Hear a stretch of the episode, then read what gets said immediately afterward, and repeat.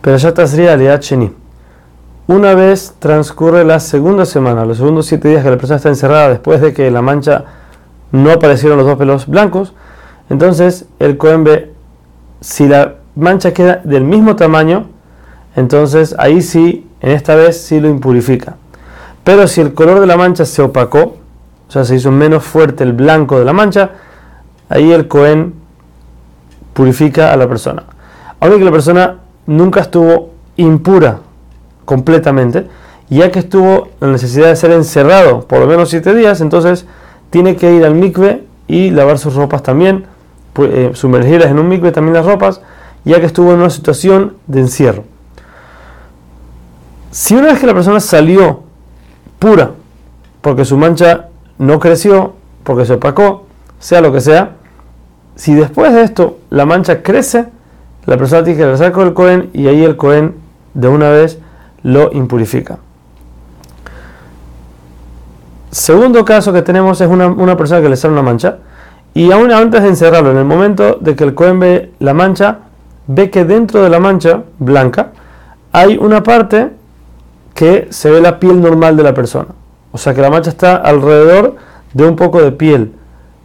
curada o normal de la persona en ese caso también es una señal de impureza, así como vimos los dos pelos al principio. También esto es un señal de impureza y se impurifica de una vez. Hay un punto interesante en esta ley de que el Cohen tiene que, la, la Torah no, le obliga al Cohen que él vea toda la mancha de una sola vez. O sea, en una sola mirada el Cohen tiene que poder chequear o revisar toda la mancha. Por eso, en las extremidades del cuerpo, quiere decir los dedos de la mano, dedos de los pies, las orejas, la nariz, que son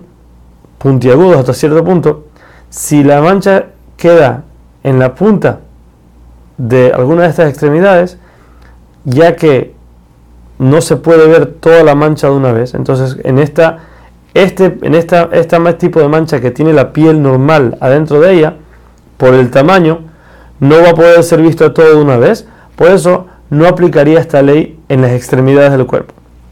Pero la Torah nos enseña que si por algún motivo le salió esa mancha, el Cohen no puede verla completamente, la persona es pura. Pero ¿qué pasa si la persona se, hincha su, dedo o engorda de, alguna forma de que se ve toda la mancha de una vez, aún y que ya le salió y ya estaba puro,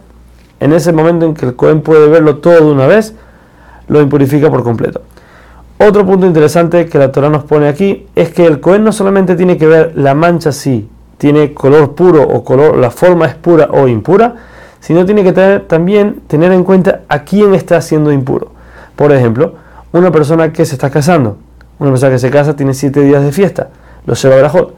Si, el, si le sale una mancha que el Cohen ve que tiene que impurificar, el Cohen no tiene que impurificarlo, se queda callado, lo deja que pasen los siete días y solamente después, entonces el novio regresa y ahí empieza el proceso. Lo mismo los días de que la, gente sube en las fiestas, sube a Jerusalén, en Pesach, en Shavuot y en Sukkot, ya que son días de fiesta donde están todo el mundo junto y tiene que estar puro para poder hacer las ofrendas y estar en familia y convivir y comer los, los sacrificios, entonces tampoco el Cohen, si alguien viene con una mancha, el Cohen no dice nada y espera hasta después de la fiesta. El tercer caso que tenemos de lepra es una persona que su cuerpo completamente se volvió una gran mancha. Quiere decir que todo el cuerpo, todo lo que el Cohen ve, está totalmente blanco. En este caso, la persona está pura. Ese tipo de manchas no impurifica y el Cohen lo manda libre.